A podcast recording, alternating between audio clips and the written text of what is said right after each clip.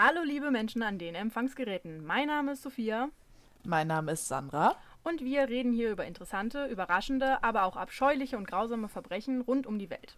Dabei wollen wir sowohl auf die Täter und die Tat an sich, aber auch auf die Opfer eingehen und versuchen zu erklären, wie es zu solchen Taten kommen kann.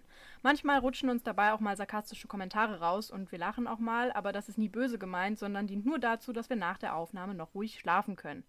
Damit möchte ich eigentlich nichts anderes sagen als Willkommen bei Grabgeflüster.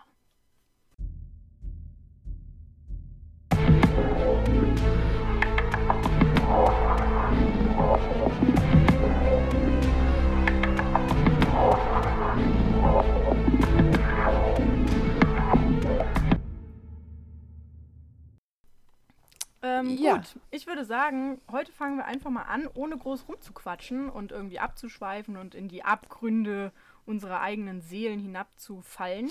Also da stimme ich dir zu mit dem Abschweifen. Wir können es versuchen. Aber ich bin auf jeden Fall sehr gespannt, äh, was du mir denn heute mitgebracht hast. Ja, das war nämlich, äh, möchte ich dazu sagen, es war ein bisschen lustig die letzte Woche oder die letzten paar Wochen, als ich an dem Fall gearbeitet habe, denn ich habe äh, den in einem Buch gefunden Mhm. von Josef Wilfling. Okay. Das ist ein, ein Mordermittler in Deutschland. Ah. Der Fall ist auch aus Deutschland und ähm, habe natürlich dann angefangen, das Buch zu lesen und fand diesen Fall halt interessant und dachte mir, okay, den möchte ich jetzt nehmen. Und habe äh, dann aber immer mal wieder zwischendurch Lust gehabt, was zu lesen. Auch über sowas, aber konnte ja an dem Fall nicht weiterlesen, weil ich mir dachte, da muss ich ja das immer aufschreiben. Da hatte ich aber dann teilweise keine Lust drauf oder auch keine Zeit für oder war auch woanders. Und habe deswegen ein zweites Buch angefangen, was auch um sowas ging und habe dann zwischendurch immer mal das Gefühl gehabt, boah, jetzt muss aber mal was ganz anderes lesen und habe dann noch ein anderes Buch angefangen, habe also parallel irgendwie drei Bücher gelesen, was dazu geführt hat, dass in meinem Kopf sich alles miteinander verwischt hat und ich irgendwann angefangen habe, dieses dritte Buch zu lesen mit dem Hintergedanken, das ist wirklich passiert und danach sehr, sehr zerstört war. Ich kann verstehen, warum das so lange gedauert hat, bis du den Fall hattest, weil das ist sehr verwirrend. Ja, es war für mich auch verwirrend. Also das dritte Buch war natürlich reine Fiktion, beziehungsweise basierte sehr, sehr lose auf einem äh, tatsächlichen Ereignis. Aber dadurch, dass ich halt die anderen Biografien mehr oder minder gelesen habe, hat sich das in meinem Kopf halt äh, nicht wirklich trennen können. Und äh, das hat dazu geführt, dass ich so, so enthusiastisch und gefangen wie selten in einem Buch gelesen habe. Oder auch in dreien. Oder auch in dreien. Genau. Ja, aber dann kommen wir erstmal zu meinem Fall. Der Name meines Falls ist Die Liste. Und in dem Fall, den ich dir heute erzähle, geht es um einen Mörder, der kein Mörder sein will, um eine Tat, deren Gründe in der Liebe zu einer Frau liegen und dass manches nicht so ist, wie es auf den ersten Blick scheint. Und die Namen der Beteiligten habe ich geändert. So. Sabine und Christian Lehmann leben zusammen mit ihrer fünfjährigen Tochter Clara in einem Vorort Münchens. Es ist eine nach außen hin perfekte Familie. Christian ist 39 Jahre alt und Anwalt in einer großen Firma, die international tätig ist. Er ist beruflich zwar viel unterwegs, doch die Zeit, die er zu Hause verbringt, widmet er ganz und gar seiner Frau und Tochter. Auch Sabine ist beruflich sehr erfolgreich. Sie arbeitet in der Führungsebene eines Telekommunikationsunternehmens. Boah, sagt das dreimal schnell hintereinander. Nee, besser nicht. Beide haben in ihrer Vergangenheit einen schweren Schicksalsschlag erlitten. Sowohl Sabine als auch Christian sind Einzelkinder und verloren ihre Eltern bei einem Verkehrsunfall. In der Selbsthilfegruppe lernten sie sich kennen, gaben sich gegenseitig Halt und verliebten sich recht schnell. Zwei Jahre nach der Hochzeit wurde Clara geboren und das Glück war perfekt. Auch der Kauf der Doppelhaushälfte war überhaupt kein Problem, verdienten beide doch genug, Geldsorgen waren den beiden komplett fremd. In der Nachbarschaft haben sie Bekannte, vielleicht sogar Freunde, mit denen sie sich ab und zu treffen oder, wie in diesen Ferien, die Katze des Nachbarns füttern, während dieser mit seiner Familie im Urlaub ist. Als Werner, also besagter Nachbar, mit einer Flasche Wein zu den Lehmanns geht, will er sich eigentlich für die Pflege seiner Katze bedanken. Doch statt zu klingeln, bemerkt er die leicht offenstehende Haustür. Da auch auf sein mehrfaches Klingeln und Rufen niemand reagiert, öffnet er die Haustür langsam und betritt unter weiterem Rufen das Haus. Es dauert ein paar Sekunden, doch dann hört er ein glockenhelles Kinderlachen. Und das war so mein Moment, wo ich mir dachte, Horrorfilm. Oh ja. Aber okay. Aber zum Glück ist das ja alles kein Horrorfilm, sondern real. Wobei zum Glück ist da jetzt auch eigentlich das falsche Wort. Ich wollte sagen, das macht's nicht besser. Hm. Er findet Clara und ihre beste Freundin auf dem Dachboden, vergnügt, unverletzt und sorglos. Wo ihre Eltern seien, wissen sie nicht, vielleicht einkaufen oder sowas. Werner beschließt, das Haus zu verlassen, doch auf dem Weg wirft er einen Blick in das Arbeitszimmer. Die Schubladen sind herausgezogen, Papiere durchwühlt und alles liegt kreuz und quer herum.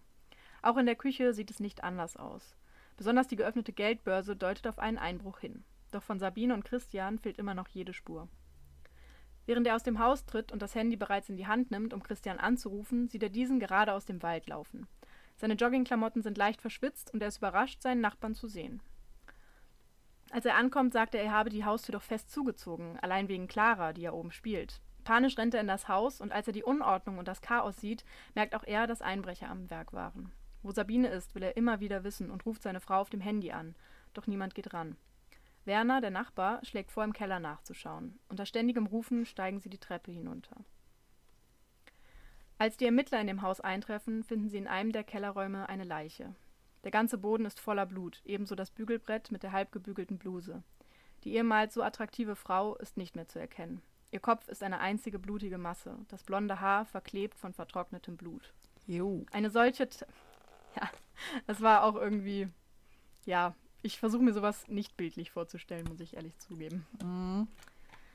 Eine solche Tat wird auch beschrieben als Overkill, also ein Übertöten. Meist schließt so etwas auf eine Beziehungstat, in der sich lang aufgestaute Hass sehr plötzlich entlädt und auf ein Opfer richtet. Mögliche Einbrecher töten, wenn sie es überhaupt tun, sehr schnell, da ihr Fokus ja auf der Beschaffung von Geld- und Wertgegenständen liegt. Also im Normalfall kann man davon ausgehen, wenn halt so ein, ein Übertöten stattfindet, dass das eine Tat war, die auf tiefen Gefühlen basiert. Dass die Leute Jetzt sich auch kannten. Genau, Meistens. richtig. Und dass das halt immer was Persönliches ist. Jetzt kennen wir ja genug ähm, Serienmörder, die trotzdem ihre Opfer absolut äh, übertötet haben, nenne ich es mal, obwohl sie ja gar keine Bez persönliche Beziehung dazu hatten. Ne? Das ist, Ja. also kennt man ja oft genug. Aber ähm, trotzdem gilt als Regel, dieser Overkill deutet eigentlich auf, ein Beziehungs eine, äh, auf eine Beziehungstat hin. Und generell ist es ja häufig so, das wird einem ja auch durch Filme und Serien immer vermittelt, wenn jemand stirbt, dann ist der erste Verdächtige immer erstmal der Partner. Ich dachte, also nicht der Gärtner? Die hatten keinen Gärtner und auch keinen Butler. Na gut, Ich trinke mal kurz ein Schlückchen. tu das. Also sagen wir so, wenn es keine reichen Bonzen sind, dann ist es in der Regel der Gärtner oder der Butler. Und Natürlich. sonst der Partner. Genau. So, ähm, etwa zwei Meter von dem Bügelbrett entfernt liegt das Stromkabel vom Bügeleisen und der Stecker wurde aus der Steckdose gezogen. An dem Stecker finden die Ermittler blutige Fingerabdrücke. Jetzt frage ich dich, wärst du da Ermittler, was würdest du dir jetzt dabei denken? Dass gegebenenfalls das Kabel benutzt wurde, andererseits, aber das würde nicht erklären, warum der Kopf eine blutige Matsche ist. Wird sich auf jeden Fall alles noch klären. Christian sitzt im Wohnzimmer. Er wird gerade untersucht. Nach Aussagen des Nachbars habe er sich beim Auffinden der Leiche auf eben jene gestürzt und mehrfach ihren Namen gerufen. Seine Klamotten müssen nun von der Spurensicherung mitgenommen werden. Ebenso wird DNA unter seinen Fingernägeln gesichert. Der Mann wirkt gefasst und ruhig, doch keinen der Ermittler beunruhigt dieses Verhalten. Jeder Mensch trauert eben anders und es ist nicht unüblich, dass erst einige Stunden oder Tage vergehen, bevor Angehörige wirklich realisieren, was passiert ist. Das kennt man ja auch oft. Ne? Also, dass du nach so einem Tod, manche brechen halt in Tränen auf, sind überhaupt nicht mehr ansprechbar, andere sind total kühl und man denkt sich auch, oh, geht denen das überhaupt nah? Aber da darf man halt wirklich keine Rückschlüsse ziehen. Das erinnert mich gerade noch total an Lizzie Borden. Da haben wir ja auch schon mal drüber gesprochen. Den äh, Fall können wir auch noch mal neu aufnehmen, sag ich mal. Aber da war es ja auch Overkill und sie danach sehr, ja, gefasst, gefühlskalt, nicht unbedingt, aber Schockstarre, sag ich mal. Genau, also es kann halt, also eigentlich ist nach so einer ähm, Tat oder nach so einem Ereignis fast jede Reaktion normal in Anführungszeichen. Ja. Ja, also du kannst halt daran sehr selten nur ableiten, hatte der wirklich was damit zu tun oder nicht. So, die Tochter der beiden wurde zu den Eltern ihrer besten Freundin gebracht, mit der sie auch gespielt hat, und weiß noch nichts von dem, was passiert ist. Diese Nachricht soll ja nämlich von einem geschulten Psychologen überbracht werden. Für Christian ist das Ganze natürlich willkommen, da sie die Eltern ihrer besten Freundin wirklich sehr, sehr gut kennt und da definitiv in guten Händen ist. Auf der Fahrt zum Revier versichert Christian, dass er vollstes Vertrauen in die Arbeit der Ermittler habe und dass sie den Schuldigen sicher bald fassen werden. Und er ähm, halt auch sagt, er habe schon viel Gutes von diesen Ermittlern quasi gehört. Also er zeigt schon durchaus Kooperation. Mhm. Ja. Jetzt gehen wir mal zu der Befragung von Christian. Die habe ich jetzt quasi in so einer Art Dialog verfasst. Okay. Natürlich nur zu dramaturgischen Zwecken und nicht, weil ich zu faul war, das nochmal umzuschreiben. Nein, nein. Also. Ist ja eigentlich immer logisch. Also, so. Die Fragen werden von dem Ermittler gestellt und die Antworten kommen von Christian. Ich habe keine Lust jetzt immer zu sagen, Ermittler, Doppelpunkt, Christian, Doppelpunkt. Du kannst deine hoffe- Stimme ich verstellen. Ich werde meine Stimme nicht verstellen. Och, Manno. So, also, die Befragung läuft relativ einfach ab. Haben Sie einen Tatverdacht, wer das Ihrer Frau angetan haben könnte? Nicht wirklich. Sie arbeitet in einer Telefonfirma, bekommt dort ständig neue Handys und verkauft dann die alten übers Internet. Vielleicht war es einer ihrer Käufer, die wollten häufig den Preis drücken und einige wurden auch sehr aggressiv. Sollte heute auch jemand kommen? Ja, es sollte wohl jemand heute kommen. Wo, si wo ist das Handy Ihrer Frau? Sie besitzt zwei. Ich habe keines davon gefunden. Wie war Ihre Ehe? Sabine war sehr kalt und egoistisch. Wir sind seit sieben Jahren verheiratet, seit fünf Jahren Eltern und ich liebe meine Tochter sehr, aber es verletzt mich, dass Sabine in letzter Zeit eher abweisend und kühl auf sie reagiert. Wir verdienen beide gut, was für den Ermittler übrigens ein Anzeichen dafür ist, dass keine Geldgier oder sowas bestand, also dafür gäbe es kein Tatmotiv.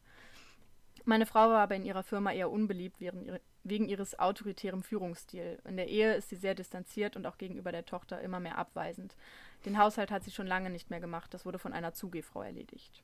Und für die Leute, die sich jetzt fragen, was ist eine Zugehfrau? Man kann es auch sowas wie Putzfrau oder Hausfrau nennen, die aber halt eigentlich nicht zum Haushalt gehört. Also Mhm. halt jemand, der, der putzt, der kocht, der die Wäsche macht, etc. pp. Ja. Haben Sie mal über eine Scheidung nachgedacht? Ja, das haben wir. Wir haben gemerkt, dass wir unsere Ehe nicht mehr retten können. Wir wollten uns trennen, sobald unsere Tochter in die Schule geht. Sind Sie jemals fremdgegangen? Ich selber nicht. Ich glaube auch nicht, dass sie es getan hat, aber ich bin mir nicht sicher. Darf ich kurz einklinken? Wa- wa- Was hat es für einen Sinn zu sagen, ich warte jetzt, bis mein Kind zur Schule geht, weil dann wird es das bestimmt viel besser verkraften. Ich habe keine Ahnung. Also, Ich habe mich das auch gefragt. Also vielleicht ist das einfach so ein, ja, da ändert sich das Leben der Tochter eh, dann fällt das kaum auf, wenn das sich auch noch ändert. Ich habe keine Ahnung. ja, Oder vielleicht wir auch wollen, dass das Kind richtig depressiv wird, wenn es in die Schule kommt. damit es ganz viele Freunde findet. Nee, Ich habe keine Ahnung. ja, vielleicht, weil es dann eben, verstanden. eben vormittags eine Betreuung hat, aber Keine Ahnung. Ich kann es mir auch nicht erklären, weil wenn du dich trennen willst, dann trenn dich halt und mach das nicht erst nach dem Urlaub oder nach was weiß ich. hm, Weisheiten fürs Leben. Genau. Ähm, wie war der Sex in der Beziehung? Selten. Vor drei Wochen das letzte Mal nach ein paar Gläsern Wein. Es war ohne Zärtlichkeiten, es war reiner Sex. Das Ganze scheint auch dem Ermittler gegenüber eher unüblich, dass Angehörige solche Probleme einräumen. Gerade als Ehemann ist er zwar aktuell noch Zeuge, doch werden gerade diese sehr schnell in den Kreis der Verdächtigen genommen. Und als Jurist weiß Christian das. Und dennoch gibt er offen Probleme zu. Als Täter ein eher ungewöhnlicher Schachzug. Mhm. Ihre Frau wurde im Keller angegriffen. Haben Sie eine Idee dazu? Vielleicht habe ich die Tür doch nicht richtig zugezogen und ein Einbrecher ist reingekommen. Der Stecker für das Bügeleisen war draußen. Waren Sie das? Nein, vielleicht hat sie das getan. Mit blutigen Fingern? Das kann ich auch nicht erklären. Gerade dieser Hinweis ist sehr wichtig für die Ermittler. Ein potenzieller Einbrecher hätte den Stecker sicher nicht gezogen. Teilweise legen diese ja eher noch Brände, um mögliche Spuren zu beseitigen. Dass die Frau das selbst gemacht hat, ist halt auch eher unwahrscheinlich, weil ich glaube nicht, dass dein erster Impuls, wenn du gerade mit äh, irgendwas angegriffen wirst, äh, den Stecker aus der Dose zu ziehen. Sonst könnte sich das Kind nachher am heißen Bügeleisen verbrennen. Ja, und die Tochter, also da wird zwar nichts drüber gesagt, aber ich denke mir halt, wenn ich meine Mutter als matschige Leiche auf dem Boden finde, ist mein erster Impuls auch nicht, ich hole den Stecker da raus. Also nicht mit fünf Jahren. Eher unwahrscheinlich. Ne, so.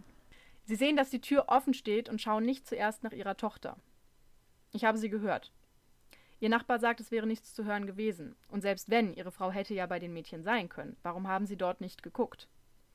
Ich habe bei der Aufregung nicht klar denken können. Warum haben Sie erst im Keller nachgeguckt, als Ihr Nachbar es Ihnen gesagt hat? Ich war eben nervös. Sie haben zuerst in der Sauna nachgeguckt und wollten dann wieder hoch. Erst auf Rat Ihres Nachbars haben Sie in den Raum geguckt, wo sie dann auch lag. Naja, ich war eben konfus, man handelt da doch nicht rational. Im Laufe der Befragung wird der Jurist zunehmend nervöser und verstrickt sich mehr und mehr in Unstimmigkeiten. Zum Beispiel die Sache mit der Tür. Gegenüber des Nachbarns hatte er vor dem Auffinden der Leiche noch gesagt, er habe sie definitiv zugezogen. Und jetzt sagt er, naja, vielleicht habe ich sie doch nicht richtig zugezogen. Und auch ansonsten ergibt das halt alles irgendwie wenig Sinn, was er sagt. Und während die einen mit Christian reden, kümmert sich ein anderes Team um die Spurensicherung. Dabei fällt auf, dass die Hose, welche Christian trug, voller Blut ist. Natürlich, er hat sich ja auch auf die Leiche seiner Frau geworfen.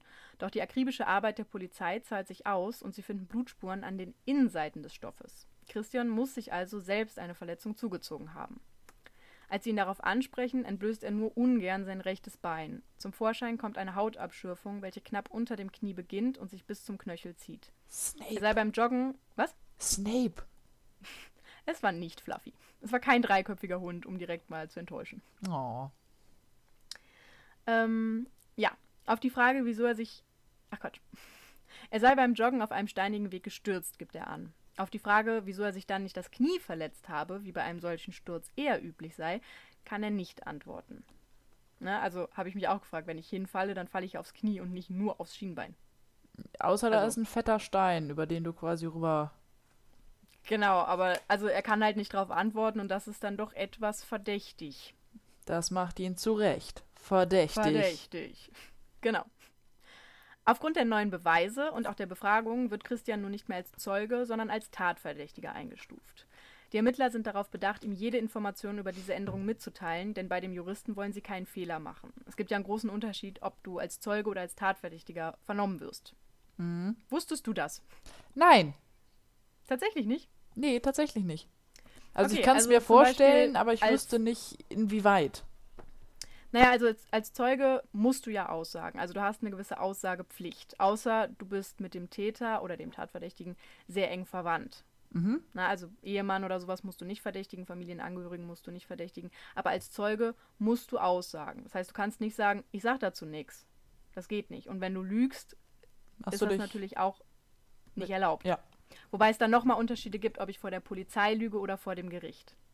Ja, gut. So, als Tatverdächtiger wird dir aber eingeräumt, dass du natürlich lügen darfst. Also die Justiz hat schon gesagt, wir können einem Menschen nicht verbieten, sich selbst zu retten oder zu schützen, indem er die Unwahrheit sagt.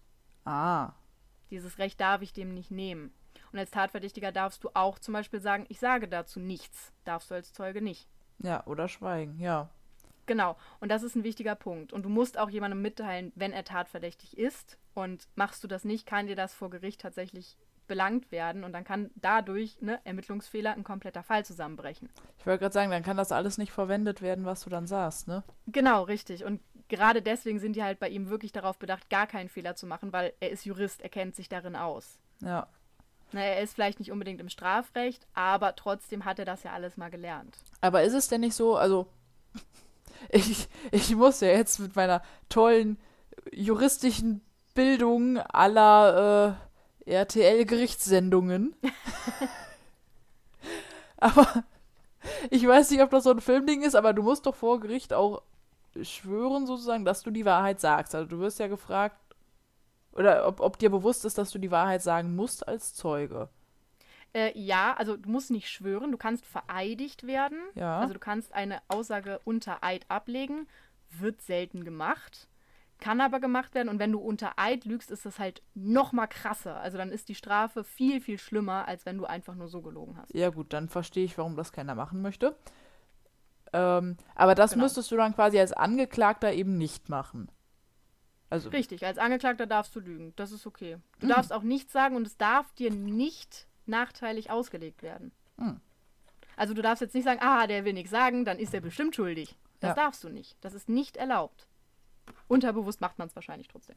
Ja, klar. Aber, aber, das ist so wie Lehrer haben keine Lieblingsschüler. Genau, nach dem Motto.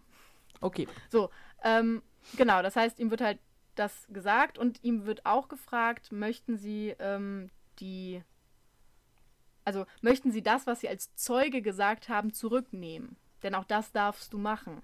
Mhm. Ja, weil er hat ja damals als Zeuge ausgesagt, jetzt ist er Tatverdächtiger, jetzt kann er sagen, ich nehme das alles zurück. Alles, was ich gesagt habe, ich sag, ich sag gar nichts mehr. Ja. Das ist okay, darfst du machen. Er ist ja jetzt Tatverdächtiger, damit hat er halt neue Rechte quasi. Mhm. Macht er aber nicht. So. Und der Hauptermittler, äh, Hauptermittler, hm? Der Hauptermittler Josef Wilfling erklärt Christian jetzt seine Sicht der Dinge. Laut ihm deutet alles auf eine Tat im Affekt hin. Er möchte Christian keinen Mord unterstellen. Mittlerweile haben viele Nachbarn ausgesagt, dass die Ehe der beiden schwierig war. Sollte Christian die Tat geplant haben, so sei es sein gutes Recht zu schweigen, das könne er verstehen. Wenn es jedoch ein Affekt war, dann sollte er reden und erklären, denn nur so könne er sich am besten verteidigen. Christian beschließt darüber nachzudenken und wird über Nacht in eine Zelle gebracht. Am nächsten Morgen ist von dem erfolgreichen und seriösen Anwalt kaum noch etwas übrig. Der Mann im Trainingsanzug ist unrasiert, blass und hat tiefe Augenringe. Er wirkt in sich zusammengesackt und unendlich müde. Und dann beginnt er zu reden. Doch nach dem ersten Satz, es geht um Clara, bricht er in Tränen aus. Es dauert knapp zehn Minuten, um den Mann zu beruhigen, bis er aufhört zu, schluch bis er aufhört zu schluchzen und sein Körper wieder einigermaßen ruhig ist.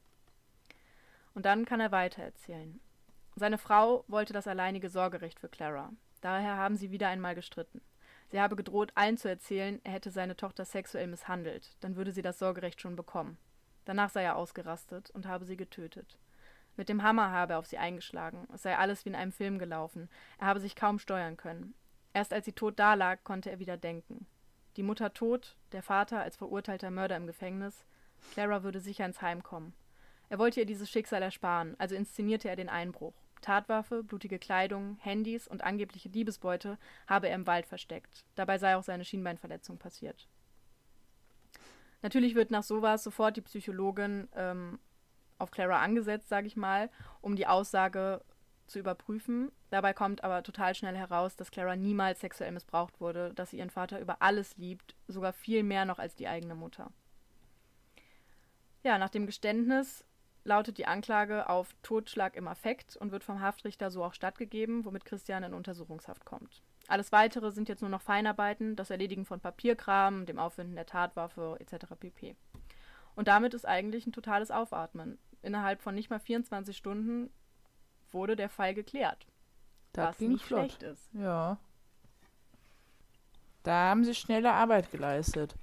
Ja, tatsächlich. Also, ähm, ich war auch überrascht. In, in Filmen und Serien ist das ja normal, dass die das immer so schnell hinkriegen, aber in echt äh, kenne ich das anders. Ja, Also ich habe ich hab meine Schwester auch schon neun Monate an einem Fall arbeiten sehen. ja. Ja, das ist je nachdem. Ja, gut, also es scheint ja aber auch. Also ich, ich denke generell, wenn es aus Affekt ist, dann ist es ja auch nochmal. Er bereut es ja, denke ich. Ja, mit Sicherheit. Also der ähm, Ermittler, also dieser, dieser Josef Wilfling, hat auch gesagt, dass diese Reaktion, also dieses Weinen von ihm, definitiv echt war. Dass der Mann seine Tochter wirklich über alles liebt und damit überhaupt nicht klarkam. Mhm. Und ähm, ich kann auch verstehen, wenn, also wenn das jetzt so war, dass, dass mein Partner mir vorwirft, ich würde mein Kind sexuell misshandeln und die erzählt das überall rum und dann darf ich mein Kind nie wiedersehen, Ja, da würde ich ja auch nicht rational denken, ja gut, aber dann kommt das schon raus, dass ich das nicht war und dann ist gut und dann kriegt wahrscheinlich ich das alleinige Sorgerecht, weil das, was du zu verlieren hast, das, was du riskierst, ist dein Kind. ja. Aber auch, ich sag mal so, auch wenn das jetzt rumerzählt wird und du warst es nicht, auch wenn das rauskommt, du bist trotzdem für die Zeit Du bist der am Arsch. Richtig. Du bist gebrandmarkt.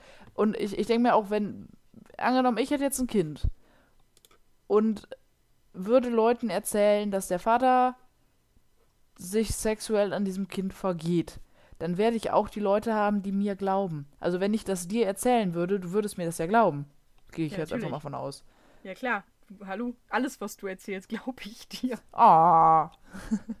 nee, und dann, äh, ja, wäre der Vater für dich der Arsch. Und Genau, das wird richtig. er auch Und- nicht los. Ja, und das ist das halt. Du müsstest danach umziehen. Du müsstest, also müsstest alles ändern. Selbst Ja. wenn das alles funktioniert. Und im schlimmsten Fall äh, hat die Mutter danach trotzdem noch irgendwie zumindest mal ein, ich darf das Kind sehen, Recht oder so ein Scheiß. Und dann musst du die da dauernd noch sehen. Und äh, also ich kann es schon irgendwo nachvollziehen. Es ist nicht der richtige Weg. Darüber müssen wir gar nicht reden, aber Es ist halt, sind die Sicherungen durchgebrannt. Also es ist nicht, es ist halt, weil Mord ist, äh, oder Genau. Totschlag in dem Fall ist äh, böse, böse. Ja, also es wurde auch zum Beispiel, also was auch in dem Buch stand, dass die ähm, Frau, die das Protokoll geführt hat bei den Vernehmungen, zwischendrin auch äh, so ganz feuchte Augen gekriegt hat, weil ihr der Mann auch einfach so leid tat. Ja.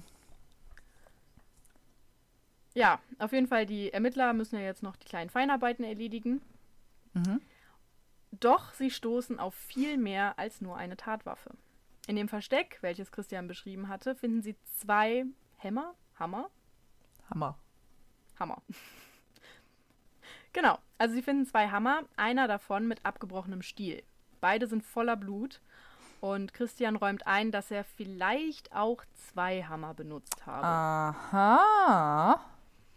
Durch den Rechtsmediziner erfahren die Beamte, dass die Frau mit mindestens 20 Hammerschlägen getötet wurde, wobei sie sicherlich viel früher den Verletzungen erlegen war. Das ist ein Overkill auf jeden Fall. Äh, Ja, das erklärt dann auch das Gesicht, also das nicht mehr existierende Gesicht. Mhm. Die zuständigen Beamten für die Telefonauswertung, also das ist ja das, ne, wer hat wann angerufen, wie lang ging das Gespräch, von wo kam das Gespräch, wo ging das Gespräch hin, man kann da ja sehr, sehr viel draus ziehen. Ne, unter anderem, wo war ich zu welcher Uhrzeit, weil mein Handy sich ja in bestimmte Handymasten einloggt. Mhm. Ich habe das technische Verständnis dafür nicht, aber das weiß ich. Auf jeden Fall finden die heraus, und ich erspare euch jetzt die Feinheiten, dass Christian anscheinend doch eine Geliebte hatte. Mhm. Schnell wird dies auch durch mehrere Quellen belegt. Die Frau ist eine deutlich jüngere Arbeitskollegin, mit der er seit über einem Jahr ein Verhältnis pflegt. Die junge Frau selbst reagiert kühl auf die Beamten und auch auf die Tat ihres Geliebten, als diese ihr mitgeteilt wird. Die Kollegen von Sabine, also dem Opfer, berichten währenddessen, dass sie von der Affäre gewusst habe. Sie litt darunter, jedoch viel mehr aus verletztem Stolz und erwähnte gegenüber einer Kollegin, dass sie Christian die Suppe schon noch versalzen würde und dass sie ihm mehrfach gedroht habe. Niemals solle er Clara bekommen. Bei der Hausdurchsuchung kommt dann aber der entscheidende Hinweis. Im Mülleimer der Küche finden sie ein Tütchen mit Haaren, welcher keiner beteiligten Person zugeordnet werden kann. In Christians Kofferraum findet sich ein verschlossener Aktenkoffer. Als sie ihm davon erzählen, weigert er sich, ihn zu öffnen. Es seien geheime Dokumente darin, die wären beruflich, die niemand sehen dürfe, und die Polizisten würden mächtig Ärger bekommen, sollten sie ihn öffnen. Von solchen Versuchen unbeeindruckt beschließt der Staatsanwalt jedoch die Öffnung des Koffers, was ich absolut richtig finde. Ja. Ich würde da auch wahrscheinlich, ich kann mir das richtig gut vorstellen, wie der Staatsanwalt da sitzt, so, aha, Sie wollen mit drohen, mach ihn auf. Ja. Sie finden eine Liste. Eine Liste, wie sie eindeutiger nicht sein könnte. Wort für Wort, handgeschrieben von Christian, steht dort alles, um den perfekten Mord auszuführen. Weißt du, ich hatte eben noch Mitleid. Ja, das dachte ich mir auch. Also da steht zum Beispiel sowas wie Haare verstreuen, Hausschuhe entsorgen, Hammer wegwerfen, Handys ausschalten, Kleider entsorgen, Einbruch vortäuschen und so weiter. Es deutet alles auf einen geplanten Mord hin. Aber jetzt stellt sich natürlich eine Frage. Wieso hielt er sich nicht an die eigene Checkliste? Mhm. Und das Ganze bleibt ein Rätsel. Der Anwalt versucht darauf zu plädieren, dass Christian zwar schon diesen Mord geplant habe, eventuell um mit sei also um frei für seine Geliebte zu sein, eventuell auch wegen Clara, das ist halt unsicher, aber das Planen eines Mordes nicht unbedingt strafbar ist, zumindest nicht in dem Rahmen. Also nur weil ich mir die Haare besorgt habe, heißt das ja nicht, dass ich irgendwas, ne? Und sowas Mhm. kann man jetzt nicht bestrafen. Und es war ja nicht mal ein versuchter Mord, weil er hat ja nie versucht, diese Haare hinzustreuen.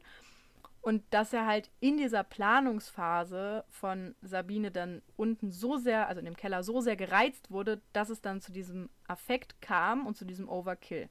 Das heißt, er hatte den Mord geplant, hat ihn dann aber doch im Affekt Ja. ausgeführt. Das Das, ist, das, ist das, worauf der An genau darauf plädiert der Anwalt. Ähm, allerdings überzeugt das das Gericht nicht. Die sind der Meinung, dass das alles geplant war, dass vielleicht irgendwas schiefgegangen ist. Aber dadurch, dass er diesen Mord geplant hat und im Endeffekt die Person getötet hat, reicht ihnen das für einen geplanten Mord. Und er wird dann wegen Mordes zu lebenslanger Haft verurteilt. Nicht nur das, es wird die besondere Schwere der Schuld festgestellt. Also ist eine Freilassung nach 15 Jahren definitiv nicht vorgesehen. Mhm. Wann war das? Also wann, wann spielte der Fall? Oh Gott, das weiß ich gar nicht. Okay, ist nicht schlimm. Schneiden wir raus. das raus? ich, ich glaube tatsächlich, ich weiß es nicht. Aber es kann nicht lange her sein. Ich meine, die haben Handys benutzt. Ja, gut. Kein Plan. Nee, steht hier auch irgendwie nicht so wirklich. Ja. Also das Buch erschien 2012. Das wird irgendwann in den letzten 20 Jahren passiert sein. ja, gut. Würde ich jetzt mal sagen. Also er wird wahrscheinlich noch Sekunde! Warte kurz. I'm back, bitches. sitzen. Oh yeah. Also, Sophia, du sagtest ja eben ähm, wegen besonderer Schwere der Schuld. Möchtest du uns denn einmal erklären, was das genau bedeutet? Ja, sehr gerne doch. Google, Google. Genau. Äh, ich bin gerade wirklich. Es ist. Okay, also. Du wolltest wissen, was die besondere Schwere der Schuld ist. Ja, und ich würde vermuten, vielleicht auch noch ein paar andere.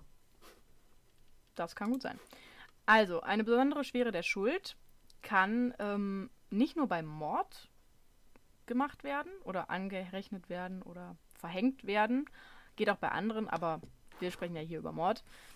Bedeutet, der Richter kann relativ frei von Regeln sagen, das war jetzt nicht nur ein Mord wegen Mordmerkmalen, sondern es gibt wirklich eine besondere Schwere der Schuld. Was ich krass finde, weil ich meine, Mord ist ja schon ziemlich schwer. Mhm. Aber das muss nicht einfach nur ein Mord gewesen sein, sondern es muss wirklich ein besonders schwerer Mord gewesen sein. Ich habe das Gefühl, ich wiederhole mich. Das ist zum Beispiel dann der Fall, wenn die Tat besonders verwerflich war, wenn der Täter besonders brutal oder grausam vorgegangen ist oder dem Opfer große Qualen zugefügt hat. Das heißt, wenn ich mehr mache, als notwendig ist, um denjenigen zu töten. Also foltern zum Beispiel Genau, vorher. wenn ich ihn foltere davor, wenn ich zum Beispiel diesen Overkill, es ist nicht nötig, 20 Mal mit dem Hammer auf dieses Gesicht zu schlagen. ja. Das ist brutal und grausam. Und es ist absolut verwerflich. Verwerflich, ähm, aber das sind halt alles, also ne, verwerflich, brutal, grausam, große Qualen. Das sind ja alles Wörter, die jeder für sich definieren kann. Mhm, das stimmt. Bedeutet, es liegt halt wirklich immer im Ermessen des Richters, ist das jetzt wirklich brutal, grausam oder ne, ist das wirklich eine besondere Schwere der Schuld? Kann ich das ähm, so sagen? Und es ist natürlich, es birgt auch immer das Risiko, dass dann der Anwalt sagt, Moment, Revision, das war ja gar nicht besonders schwer. Ah, ja gut. Ne? Und damit kannst du relativ einfach in Revision, weil das ist ja subjektiv. Aus meiner subjektiven Meinung war das nicht so schwer, der Mord nach dem Motto.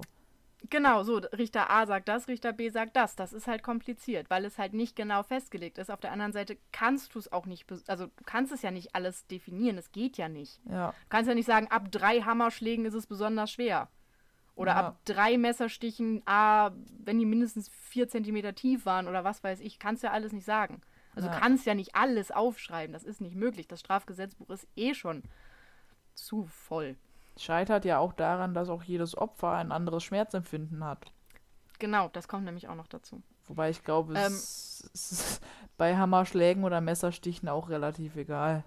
Ja, es wird vermutet, dass sie, also laut Rechts, Rechtsmediziner, nee, laut Rechtsmediziner wird gesagt, dass sie wahrscheinlich nach dem ersten Hammerschlag schon bewusstlos war. Das heißt, sie hat davon gar nicht wirklich was mitbekommen.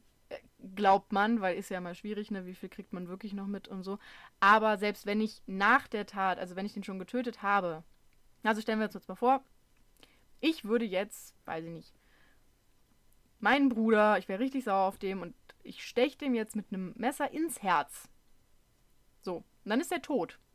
Dann wäre ja für mich, okay, und dann würde ich dafür wegen Mord ins Gefängnis gehen. Ja, wenn ich jetzt aber danach noch anfange, da wie wild drin rumzustochern Und das und Herz vielleicht noch ein. Bein absäge oder sonst irgendwas, dann hat er das ja alles nicht mehr mitgekriegt. Er war ja definitiv tot.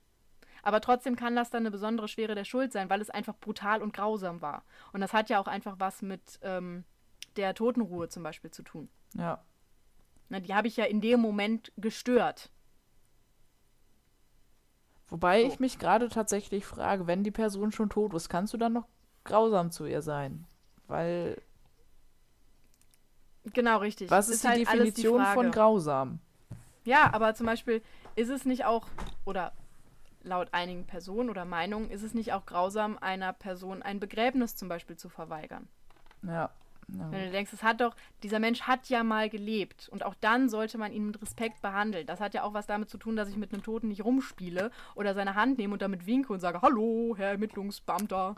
Oder ihn anfasse, weil ich einfach einen toten Menschen anfassen möchte, Sophia. Das ist was anderes. Das waren Recherchezwecke. Ja. Nein, aber das hat einfach alles was mit, mit der Würde des Menschen zu tun, die zwar offiziell irgendwie wohl beendet ist, wenn er tot ist, aber vom Empfinden her wollen wir ja auch nicht, dass an unserer Leiche irgendwie rumgespielt wird, wenn wir tot sind. Nee, das wäre uncool. Also zum Beispiel meine Angst ist es ja irgendwie, dass ich sterbe, während ich in der Dusche oder auf dem Klo bin, weil dann Leute mich nackt sehen würden. Wo ich mir denke, kann mir ja egal sein. Mhm. Ich bin ja dann tot. Ich habe das bei meinem Organspenderausweis tatsächlich. Da, da denke ich mir, es ist eigentlich auch ein total bescheuerter Gedanke. Aber du kannst ja auch, ähm, war es die Netzhaut oder die Hornhaut, glaube ich? Die Hornhaut der Augen kannst Mhm. du spenden. Ja. Und ich habe gesagt, in meinem Organspenderausweis steht quasi drin, ihr könnt alles von mir haben, nur nichts an meinem Gesicht. Weil ich möchte nicht, dass in meinem Gesicht rumgeschnitten wird, nachdem ich tot bin. Wo es Ja, mir egal sein sogar. könnte. Es könnte mir so egal sein, weil ich bin dann tot, aber Ja, genau. Und das sind halt so diese subjektiven Sachen und man möchte das halt nicht. Und dann ist das halt schön, wenn es ein Gesetz gibt, was äh, uns zumindest, also nicht davor schützt, aber das zumindest die Leute bestraft, die einen Scheiß drauf geben. ja. So, und jetzt nochmal zu den Auswirkungen. Also wenn wir jetzt die besondere Schwere der Schuld festgestellt haben, dann ähm, kann der Täter nur in Ausnahmefällen nach 15 Jahren freikommen. Mhm. Ach ja, also lebenslänglich ist 15 Jahre und dann. Genau. Ja. Ja, also lebenslänglich ist 15 Jahre, danach kommst du frei. Außer du hast halt diese besondere Schwere der Schuld. Mhm. Also, beziehungsweise, nein, nicht außer. Also eigentlich kommst du für 15 Jahre in den Knast und dann musst du nach 15 Jahren, kannst du das erste Mal einen Antrag stellen zur, weiß ich nicht, Aussetzung der Reststrafe oder sowas. Mhm. Ne, so. Wird der abgelehnt, kannst du alle zwei Jahre einen neuen stellen. Also alle zwei Jahre hast du dann die, die Möglichkeit, aus dem Knast rauszukommen. Okay. So. Und das ist halt ähm, unwahrscheinlicher, wenn eine besondere Schwere der Schuld festgestellt wurde. Ja, gut. Also du kannst dann nach 15 Jahren freikommen, aber nur wenn du zum Beispiel schon extrem alt bist. Wenn du jetzt zum Beispiel 82 bist und die Leute sagen, okay, komm, scheiß drauf, Der der kann eh noch nicht drei mehr. Jahre. Ne, so. Oder du bist sehr krank, du hast zum Beispiel Krebs im Endstadium und die Ärzte sagen auch, der macht noch drei Monate. Dann kannst du auch sagen, okay, komm, dann geh die letzten drei Monate raus. Wobei ich das auch für schwachsinnig halte, weil du hast 15 Jahre im Knast gelebt. Du kommst doch gar nicht mehr klar. Da bringt mir auch, ob sich Dann da. bleib, doch, dann bleib doch die drei Monate noch in der Umgebung, die du kennst. ich wollte gerade sagen, da ist dann auch die Frage, wird da überhaupt jemand dann so einen Antrag stellen? Na, das ist, das ist halt immer die Frage. Aber das ist halt das Gesetz und äh, Mhm. Also du hast halt auch, schätze ich da mal, besondere Auflagen nochmal, um rauszukommen, oder? genau, also es ist halt um einiges komplizierter. Und was sowieso immer ein, ein, ähm, eine Voraussetzung für eine Haftentlassung ist, ist, du musst Reue gezeigt haben. Und das ist zum Beispiel schwierig bei Leuten, die sagen, ich war das aber nicht. Ja. Und solange du das sagst, wirst du nicht entlassen. Auch nach 25 Jahren nicht.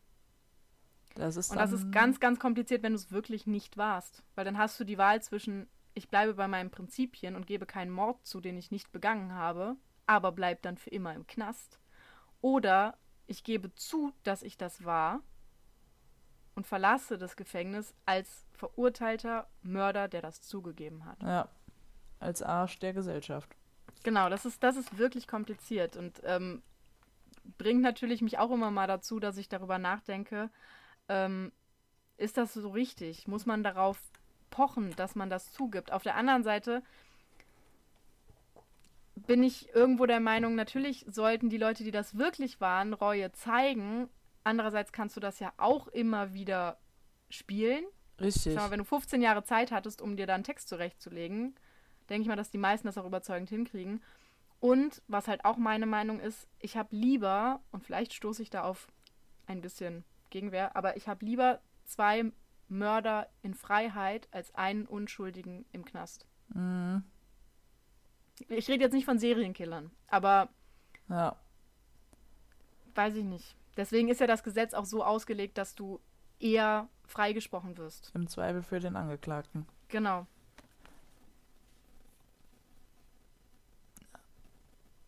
Ach ja, alles schwierig. Alles sehr schwierig, das ist korrekt. Und dann gibt es ja noch, ähm, wo wir jetzt einfach nur gerade, das schließt sich so schön an, wenn man über lebenslange Haft, besondere Schwere der Schuld, gibt es ja auch noch die Sicherheitsverwahrung. Das gibt es ja auch gerne. Wenn du diese, diese Gerichtsshows gerne guckst, dann kommt da ja auch immer gerne mit anschließender Sicherheitsverwahrung oder sowas. Mhm. Ne, hört man ja auch immer. Das ist ähm, nicht wirklich eine Haft, schließt sich einfach nur an die verbüßte Haft an. Also wenn du jetzt sagst, ne, kommst zehn Jahre in den Knast und danach Sicherheitsverwahrung, dann ist das nicht, um den Täter zu strafen, weil das ist ja die Haft. Ja. Ne, der Freiheitsentzug ist ja dafür da, um den Täter zu strafen. Aber das, was danach kommt, die Sicherheitsverwahrung, ist, um die Öffentlichkeit vor dem Täter zu schützen. Weil man halt der Meinung ist, von ihm geht weiter eine Gefahr aus. Wenn So. du zum Beispiel sagst, wenn die Psychologen sagen, okay, Rückfallwahrscheinlichkeit 95 Prozent, weil aus der Erfahrung haben wir gelernt, solche Täter bessern sich nicht. Hannibal Lecter Und- Style quasi. Genau, so nach dem Motto.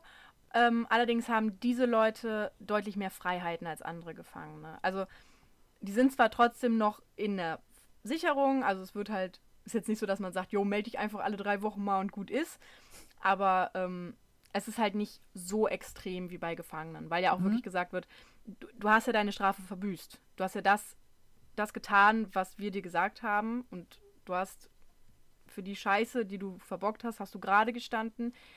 Aber wir müssen jetzt halt leider vorsorglich für die Scheiße, die du tun würdest, äh, Aufpassen. dich hier behalten. Ja, und das, das ist halt auch irgendwo so eine Sache, wo ich sage, ich verstehe den Sinn dahinter, aber wenn du halt einer der 5% bist, die nicht straffällig werden, bist du halt trotzdem am Arsch. Ja. Ja, das ist, ist, ist schwierig, dann da äh, Grenzen zu sehen, weil das halt auch Sachen sind, auch einfach, weil Menschen untereinander ja anders miteinander klarkommen. Der eine sagt, nee, den auf keinen Fall nie wieder rauslassen und der andere sagt, ja, aber ich verbringe viel Zeit mit denen durch meinen Job. So schlecht ist ja gar nicht. Ja, genau.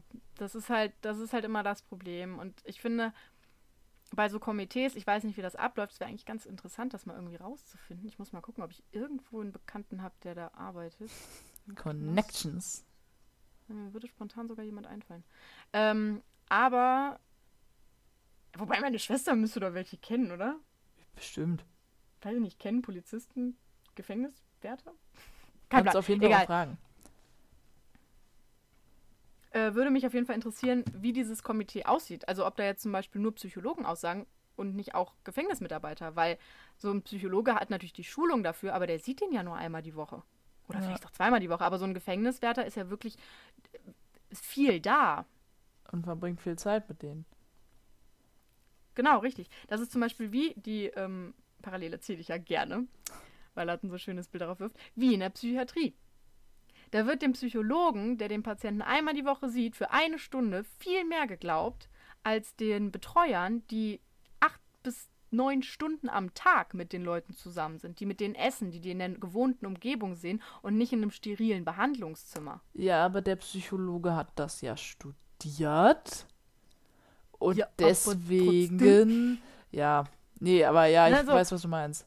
das ist halt auch das Ding. Und dieser, dieser Irrglaube, dass man ja nur mit einem Psychologen über Gefühle redet, ist, das weiß ja jeder, dass das Quatsch ist. Jeder hat ja schon mal mit der besten Freundin, dem besten Freund, den Eltern oder was auch immer über Gefühle geredet. Ja. Und ich finde, es ist auch viel einfacher darüber zu reden. Also ich weiß nicht, wenn ich zum Beispiel jetzt heulend auf meinem Bett sitze oder sowas und dann kommt jemand vorbei, den ich, dem ich vertraue und der setzt sich zu mir und hat ein offenes Ohr, dann schütte ich mich da ja viel mehr aus, als wenn mir jemand gegenüber sitzt, der sagt, so, ist jetzt 15 Uhr, jetzt reden Sie mal über Ihre Gefühle. Ja. Ne? Und bei einem Psychologen habe ich auch immer mehr im Hinterkopf, das ist gerade sein Job, den er macht, als bei einem Betreuer. Das ist zwar auch gerade sein Job, aber sein Job hat ja nicht drin, dass er mir zuhören muss. Der Ja. kann jetzt auch seine Pause machen, aber er sitzt hier bei mir und hört mir zu und das gibt mir ein gutes Gefühl. Was nicht heißt, dass Psychologen scheiße sind. Ich mag Psychologen, der Job ist auch wichtig und ich kenne einen guten. Immerhin den. Genau, so. Und ähm, das ist eine ganz, ganz tolle Sache und eine wichtige Sache, die die machen. Aber man sollte halt auch den Leuten zuhören, die viel und oft mit den Betroffenen zusammen rumhängen. Ja. Einfach Was ich verstehe, ist, dass man nicht Mitpatienten oder Mithäftlinge fragt, weil, naja, aus offensichtlichen, aus offensichtlichen Gründen. Ja. Nee, aber das ist dann halt so dieses, man hat halt, wie du schon gesagt hast, die, die gewohnten Umgebungen. Und das gewohnte, also gewohnte Umfeld, je nachdem, wie man es sieht, aber ähm, es kommt halt mehr aus dem Bauch raus. Genau, ja. Ich verstehe, dass das natürlich kompliziert ist und nicht jeder Häftling, äh, nicht jeder Häftling, nicht jeder Gefängniswärter zum Beispiel ist da ähm, gleich gut drauf spezialisiert. Es hat ja auch immer viel mit Menschenkenntnis zu tun und viel mit Empathie auch. Ähm, aber wenn es nicht so ist, fände ich es gut, wenn man das so ein bisschen mit einbinden würde. Zumindest ab und zu. Ja. Oder mal drüber nachdenkt. Was ja auch zum Beispiel immer ganz wichtig ist, ist, äh, dass den Wärtern immer wieder verklickert wird, die Leute sind hier und die haben was ganz Furchtbares gemacht, zumindest in einigen Fällen.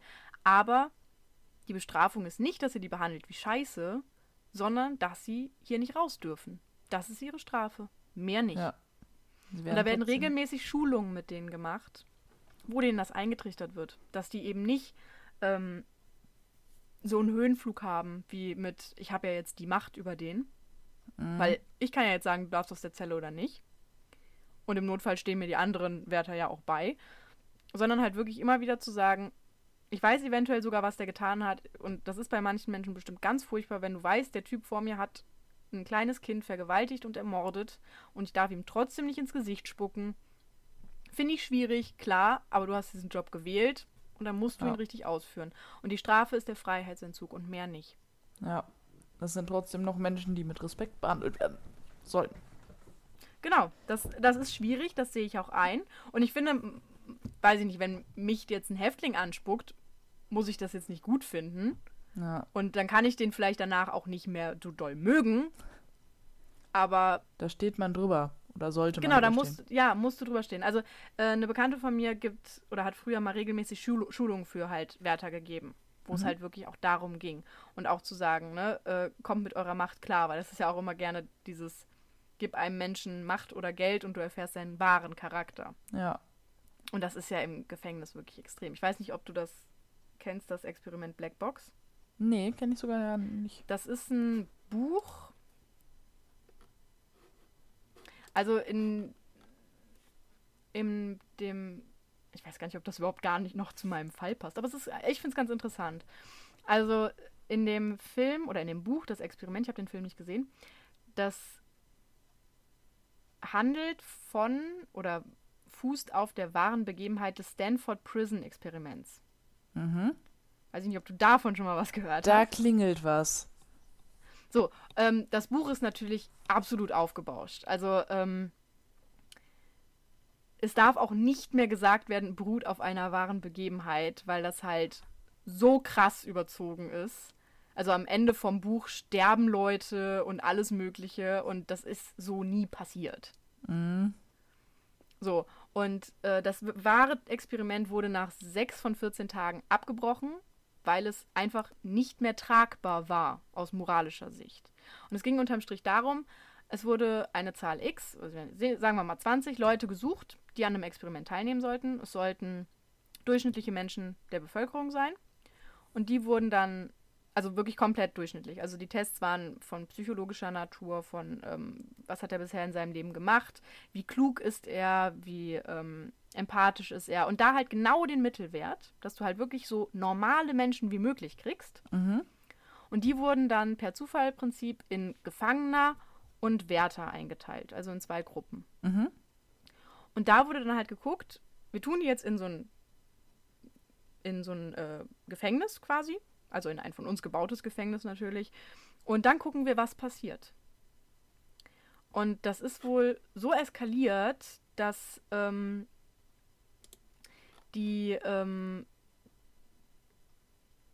ja, wie erkläre ich das jetzt? Also zum Beispiel nach, nach drei Tagen hat einer der Gefangenen, sag ich mal, eine ganz extreme Stressreaktion gezeigt und musste entlassen werden. Einige der Wärter haben sadistische Verhaltensweisen gezeigt. Die haben zum Beispiel nachts, wenn die vermutet hatten, dass die Kameras nicht in Betrieb waren, äh, teilweise die Leute wirklich angegriffen, auch körperlich. Und immer wieder mussten Leute von außen einschreiten, um die Misshandlungen zu verhindern. Mhm. Und deswegen wurde dann im Endeffekt das Experiment auch abgebrochen, weil der Versuchsleiter halt auch gesagt hat, es funktioniert ja nicht, wenn wir hier was äh, versuchen rauszufinden und wir müssen selbst immer wieder eingreifen, weil dann verlieren wir ja unsere Objektivität. Ja, das finde Ja, ich und aber. wenn ich, wenn ich was beobachte, darf ich nicht eingreifen. Ja, das ist aber auch krass, weil dann denke ich mir, weil da ist ja auch allen Beteiligten eigentlich klar, das wird gerade nur gespielt. Der hat ja nicht mal wirklich was verbrochen und den dann trotzdem so fertig zu machen. Ja, also es war echt krass. Also nach der Beendigung hatten vier Gefangene emotionale Zusammenbrüche erlitten. Mhm.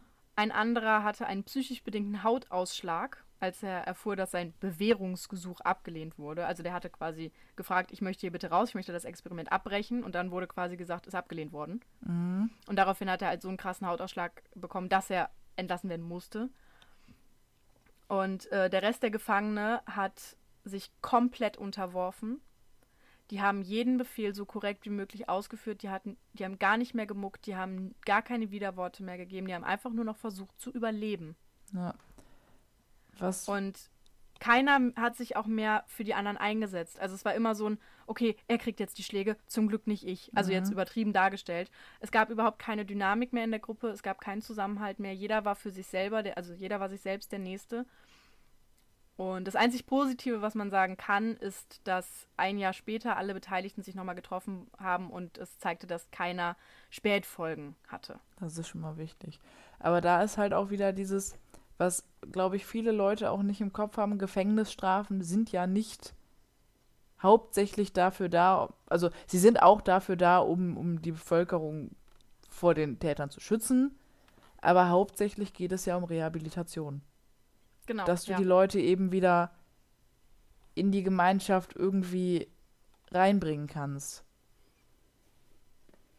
Ja, Und- und ähm, das war halt, also das haben die halt da erfahren und ich überleg, also jetzt überleg mal, nach sechs Tagen, Ja, nach sechs Tagen und du weißt, du bist dann nur 14. ja, Wo ja jeder sagen würde, ey komm, 14 Tage im Scheingefängnis, come on. Morgens Die aufstehen, dann gehst du essen, dann gehst du wieder rein, dann gehst du pennen und gut ist. ja.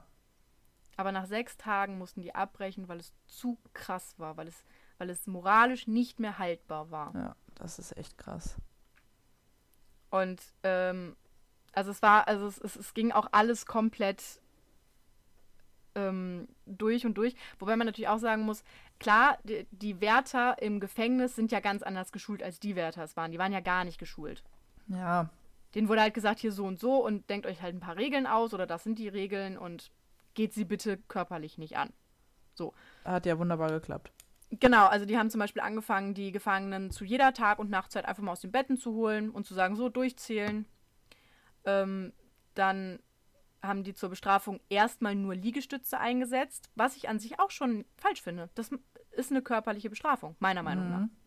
Das macht man nicht. So, am Morgen des zweiten Tages brach ein Aufstand auf. Da haben die Gefangenen die Blo äh, Zellentüren blockiert und haben sich die Nummern, also die hatten so Nummern, von den Kitteln so ge gerissen. Dann haben die Wärter mit Feuerlöschern Kohlendioxid in die Zellen gesprüht, was die Gefangenen halt gezwungen hat, die Türen freizugeben. Mhm. Und äh, danach wurden alle Gefangenen die Kleidung und Betten entzogen. Das heißt, die waren nackt. Was auch schon eine harte Demütigung ist. Ja. Allein das Kohlendioxid da reinsprühen ist, äh, Ist schon krass. Ist schon Ja. absolut nicht okay. Ja, und da fing das halt an, dass die ähm, immer weiter gedemütigt wurden. Also dass zum Beispiel nach 22 Uhr wurde das Licht halt ausgemacht, die Zellen wurden abgeschlossen und wenn du halt aufs Klo musstest, hast du einen Eimer gekriegt. Nee. So, fertig. Und das war halt schon krass. Die haben halt auch ganz klar gesagt, so die Leute, die halt gerade nicht mitgemacht haben bei dem Aufstand, die haben dann zum Beispiel äh, ihre Kleidung bekommen und Betten und vielleicht auch mal einen Schokoriegel oder sowas. Und ähm, einen halben Tag nachdem wurden die äh, Gefangenen, also die, die Privilegien hatten und die, die die nicht hatten, ähm, vermischt. Mhm. Weil das, was halt auch zu totalen Aufständen geführt hat, weil die Natürlich. die quasi Rebellen, die Privilegierten für Spitzel gehalten hat, haben und damit kam überhaupt gar nichts mehr zustande. Also es konnte sich auch keine Gruppe mehr bilden, weil ja nur noch Misstrauen geherrscht hat. Ja. Was von den Wärtern clever war, weil dadurch kamen keine Aufstände mehr. Aber es ist halt wirklich so eine, so eine krass psychologische Kriegsführung dahinter, nach drei Tagen. Ja. Und ich finde auch Ich denke- allein, allein die Situation, auch ähm, wenn es jetzt nicht zu einem Aufstand kommt, du hast trotzdem, du hast die Leute, die da gedemütigt sind ohne Ende und die sehen, wie die anderen, ich sag mal, bevorzugt werden, in Anführungszeichen. Allein das kann ja schon äh, zu Aufruhr führen, sag ich mal. Und wenn es dann nur zwischen zwei, drei Personen ist, dann halt die Gefangenen untereinander. Weißt wie ich mein? Ja.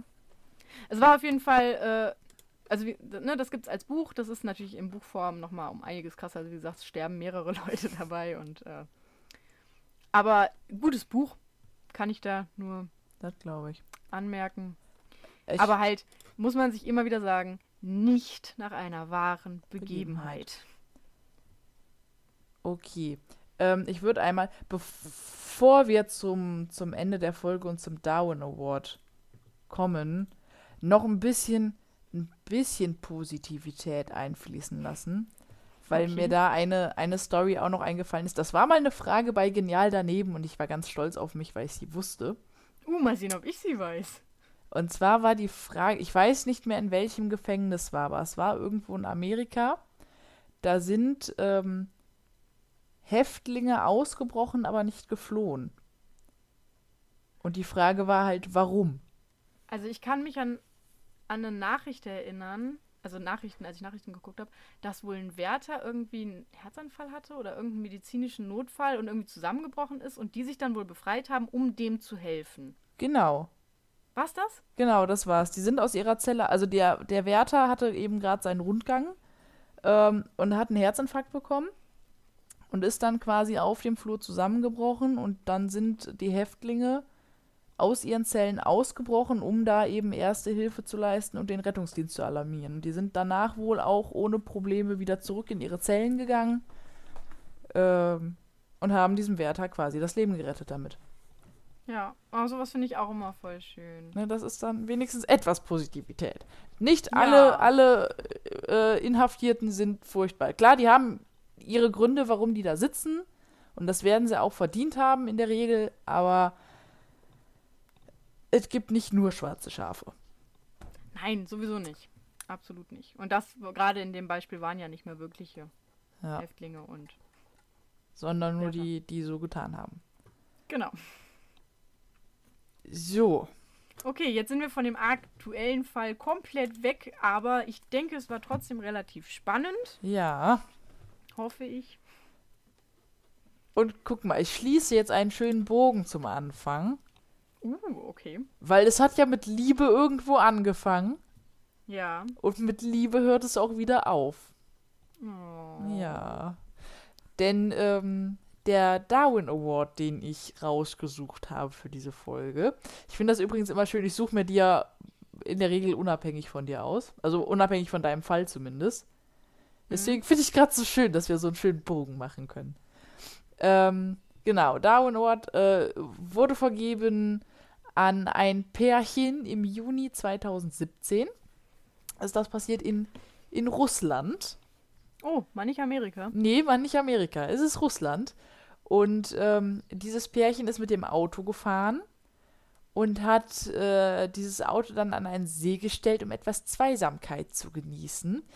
Und ich Bitte sage, sag mir, dass sie vergessen haben, die Handbremse anzuziehen und dann sind sie damit in den See reingerollt. richtig, weil ich habe auch Ja! ganz, ganz bewusst gestellt und nicht geparkt gesagt, weil sie die Handbremse eben nicht gezogen haben und der Gang im Leerlauf war. Und durch, durch die Bewegungen sich dieses Auto in Bewegung setzte und in den See gerollt ist, wo die beiden 22-Jährigen, das ist einmal Frau, ich, ich versuch's gar nicht erst den Namen richtig auszusprechen, Frau Krioschkova und Herr Tschernow ertranken.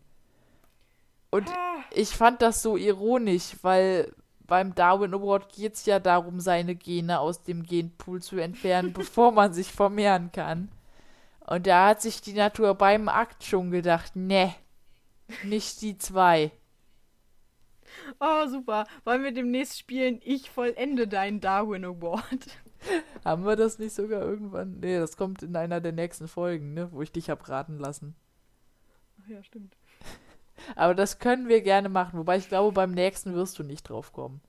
Ach, verdammt. Der Dann machen wir da so eine Art, weißt du, so eine Art äh, Black Stories draus. Ja, wir, ma falls, falls die Fälle zu kurz sind, machen wir einfach. Ähm, ähm, ich lasse immer eine Pause und möchte bitte ganz viele Vermutungen, was passiert ist. Und dann löse ich das auf. Ich habe auch schon mal überlegt, ob man nicht vielleicht äh, einfach mal so, so einen Fall als Black Story macht und dann musst du drauf kommen.